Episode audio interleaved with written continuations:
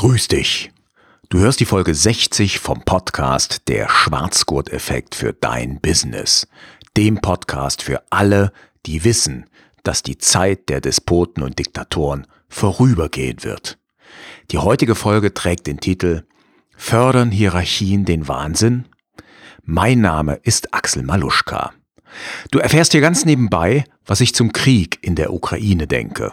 Und ich gehe der Frage nach, ob Machtfülle Wahnsinn erschafft oder ob Psychopathen eher Chefs werden. Und bevor wir mit diesen schwierigen und teilweise bedrückenden Themen beginnen, erstmal ein bisschen Musik.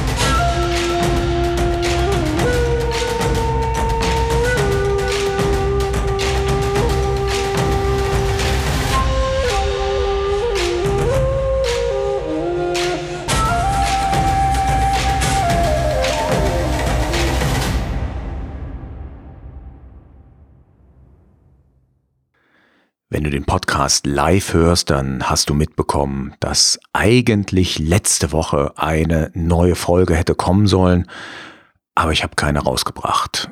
Ganz einfach, weil ich, wie viele andere Menschen, sprachlos bin. Und zwar sprachlos ob des Krieges in der Ukraine. Mitten in Europa oder vielleicht am Rande Europas, wie auch immer man es nennen möchte, aber eben so, dass es uns alle betrifft und dass wir alle fassungslos sind, dass wir nicht verstehen, was da abgeht. Und irgendwie aufgrund dieses Krieges und all der schrecklichen Bilder und all dem, was wir mitbekommen und was auch von der russischen Regierung, von Putin gesagt wird, ob all dieser Dinge erscheint mir mein kleines Business und meine, mein, mein Thema echt irrelevant. Und deshalb habe ich letzte Woche Liebe geschwiegen. Ich will auch mal versuchen, diese Sprachlosigkeit, die wir alle empfinden, irgendwie sichtbar zu machen mit einem, ja, ich gebe auch zu, mit einem echt abstrusen Beispiel. Stell dir mal vor, ähm, die AfD wird stärkste Partei in Deutschland. Ich glaube nicht daran, aber wir ja, spielen das jetzt einfach mal in Gedanken durch. Die AfD ist eine, ja, wie sollen wir sie nennen? In meinen Augen eine rechtsradikale Partei, man könnte sie rechtsnational oder extrem konservativ nennen, wie auch immer man es will, aber stellen wir uns vor, die haben einen charismatischen, ja, in dem Fall passt, glaube ich, das Wort Führer, ja, also einen Parteivorsitzenden und der wird dann Kanzler. Ja, und die Bundeswehr ist ja neu ausgerüstet worden, die ist ja richtig stark und schlagkräftig. Und dieser Kanzler schickt plötzlich eine schlagkräftige Bundeswehr in unser Nachbarland, nach Österreich. Und die Behauptung ist von ihm oder die Begründung, dort sind Nazis und Drogensüchtige in der Regierung. Und außerdem gehören ja Österreich und Deutschland auch irgendwie zusammen. Bis 1866 waren sie ein Staat, behauptet dieser neue Kanzler, und eben auch ab 1938. Im Übrigen, das mit dem 1866 hat der Herr Gauland tatsächlich behauptet. Das äh, kannst du in dem Interview und einem Artikel auf der Süddeutschen nachlesen. Ich verlinke dir das mal in den Show Notes. Äh, er ist dann auch von Historikern korrigiert worden, dass das so nicht ganz stimmt. Aber das nur am Rande. Das heißt, solche Behauptungen, die sind also auch in Deutschland gar nicht so unrealistisch. Naja, und dann geht dieser AfD-Kanzler hin, oder nicht er, aber er befiehlt der Bundeswehr, Österreich zu bombardieren, er marschiert dort ein und er tötet Zivilisten. Ja, und mal völlig davon abgesehen, was die Ziele, was der Zweck solcher komischen Operationen, also Militäroperationen sein soll. Mal davon abgesehen, was die Beweggründe, die Motive sind. Dieses Beispiel ist ja so lebensfremd, so, so unrealistisch. Ja, wir können es uns gar nicht wirklich vorstellen. Aber genau das passiert eben jetzt gerade in der Ukraine. Und ich habe versucht, meiner Sprachlosigkeit irgendwie trotzdem zu entkommen und irgendwas zu machen. Und da hatte ich, ähm, ich weiß gar nicht mehr wann, vor zehn Tagen oder wann, ein ähm, Meme, wie man das so schon sagt, erstellt. Also hatte ein kleines Bild gebaut. Darauf ist ein Panzer zu sehen und darüber steht die Frage, muss man wahnsinnig sein, um Diktator zu werden oder führt Machtfülle zu Wahnsinn? Und dann habe ich eben noch ein paar Gedanken dazu geschrieben. Ich musste für mich in irgendeiner Form das Ganze, ja, wie soll ich es formulieren, verarbeiten und irgendwie dazu auch Stellung nehmen. Ich habe eine Antwort darauf gefunden, auf die Frage, und ich habe die auch wirklich ernst gemeint. Ähm, mir war nicht mehr ganz klar, dass die Frage natürlich schon längst beantwortet ist. Äh, auf Facebook hat dann meine ehemalige Mentorin, die Tanja Köhler, die ist Psychologin, auf einen Blogbeitrag von sich verwiesen. Den verlinke ich dir auch in den Show Notes. Und äh, da ist der äh, der Titel Ist die Persönlichkeit veränderbar? Und sie geht eben der Frage nach, ob Putin sich ändern kann.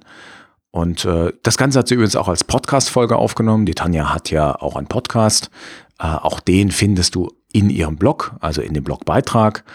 Ja, und ähm, Sie hat in dem Beitrag zusammengefasst, wie eine sogenannte dissoziale Persönlichkeitsstörung entsteht.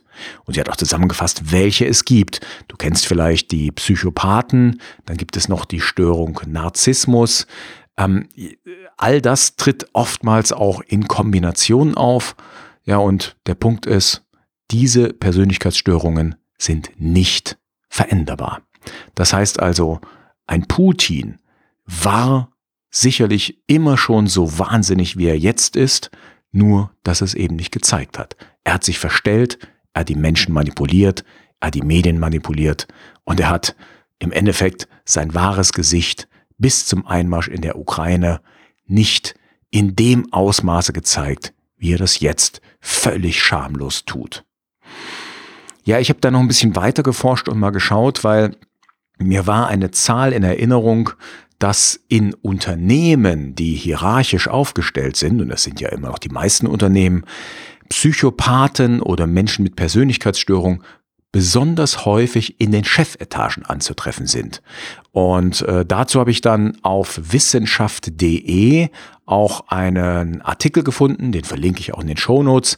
Und dort werden verschiedene Studien zitiert, die sich eben genau mit dem Thema Psychopathen in Führungspositionen beschäftigen. Und äh, die sind eben der Frage nachgegangen, verändert die Macht die Menschen oder werden eben diese gestörten Leute häufig Chefs, also kommen häufig in Führungspositionen. Und die Zusammenfassung in dem Artikel, die empfehle ich dir, wenn du dich für das Thema interessierst.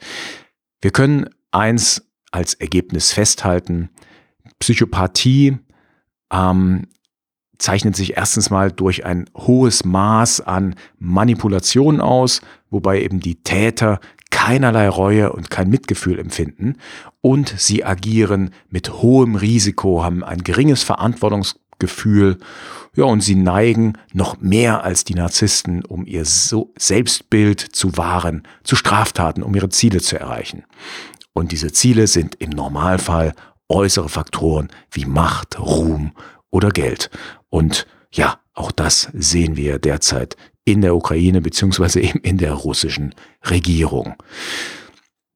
Das Ergebnis in dem Artikel ist eindeutig, also nicht die Hierarchien machen die Psychopathen, sondern Psychopathen steigen sehr häufig, und zwar überproportional häufig, in den Hierarchien auf. Und das auch noch besonders schnell. Da gibt es sogar Zahlen dazu. Zwei Prozent der Menschen, also der normalen Menschen, nee, nicht der normalen Menschen, der zwei Prozent unter den Menschen sind in etwa Psychopathen und unter den Chefs in hierarchischen Unternehmen gibt es schätzungsweise sechs bis zehn Prozent Psychopathen. Also die sind deutlich überrepräsentiert in den Chefetagen. Vor allen Dingen die Risikobereitschaft der Psychopathen, also der Menschen mit den entsprechenden Persönlichkeitsstörungen, die führt eben dazu, dass die Leute schnell aufsteigen. Die wird ihnen aber auch früher oder später häufig zum Verhängnis. Das heißt also, wenn die Leute an der Spitze der Macht stehen, dann überschreiten sie oftmals Grenzen, vor allen Dingen eben auch die Grenzen der Gesetze und begehen Straftaten wie Steuerhinterziehung oder äh, Korruption, Erpressung etc. Und früher oder später führt das dann, wenn es also Unternehmensführungskräfte sind, zum Verlust der Machtposition. Die Psychopathen landen im Gefängnis oder nehmen sich selber das Leben, sobald eben ihre Machenschaften aufgeflogen sind und ihr ja fragiles Selbstbild nicht mehr aufrechterhalten werden kann. Die Frage ist aber, was ist, wenn der Präsident, der Oberste eines Staates, Psychopath ist? Wenn er also den gesamten Staat inklusive seiner Gesetze zu seinen Zwecken umgebaut hat, ja, dann glaube ich, können wir nur hoffen, dass er von seinen eigenen Leuten gestürzt wird. Denn ich sag mal, die Folgen der westlichen Sanktionen, die ich übrigens echt bemerkenswert finde, die spüren die Menschen in Russland, die spüren, die spürt die russische Bevölkerung auf jeden Fall. Meine Frau stammt ja aus Russland und ähm, ihre Familie lebt in Russland und natürlich haben wir da Verbindungen dorthin und ja, wir kriegen mit, was in Russland los ist. Also allein das Thema ähm, Geldumtausch ist extrem heftig. Also die, wie stark der Rubel entwertet wurde im Vergleich zum Euro und zum Dollar, das ist beispiellos. Ja, was hat das Ganze mit meinem Podcast, mit meinem Thema, mit meinem Business zu tun? Ganz einfach, ich bin Solo-Unternehmer und du bist es vielleicht auch, weil wir mit Hierarchien nicht klarkommen, weil wir das irgendwie spüren, dass permanente Hierarchien nicht gut sind. Diese Hierarchien, wie wir sie vorfinden in Unternehmen, aber auch in Staaten, in Bürokratien etc., die sind nicht hirngerecht. Und das ist für mich eine Erkenntnis, die letztendlich dazu führt, dass ich eben mein Thema, meine Mission gefunden habe. Ich möchte dich als Solo-Selbstständigen, als Solopreneur stärken. Ich möchte unsere Position insgesamt stärken, denn ich glaube, diese Form des Arbeitens und auch des Zusammenarbeitens ist die wirklich hirngerechte oder die artgerechte Form. Ja, das war heute mal eine Sonderfolge, das war heute mal etwas Besonderes. Ich danke dir fürs Zuhören in diesen schwierigen Zeiten und ich hoffe, dass wir demnächst wieder konstruktivere, produktive Themen anpacken können, uns wieder darauf besinnen, etwas aufzubauen, etwas zu entwickeln. Die Show Notes findest du unter maluschka.com-060 für die 60. Episode. Es ist ein kleines Jubiläum und es ist schade, dass es so ein schweres Thema hat oder dass sich dieses Thema mir aufgedrängt hat. Aber so ist eben das Leben. Ich wünsche dir alles Gute und uns allen, dass ja dieser schreckliche Krieg möglichst bald beendet wird und Putin hoffentlich zur Rechenschaft gezogen wird. Ich sag mal, mach's gut, bis demnächst. Ciao, ciao und tschüss.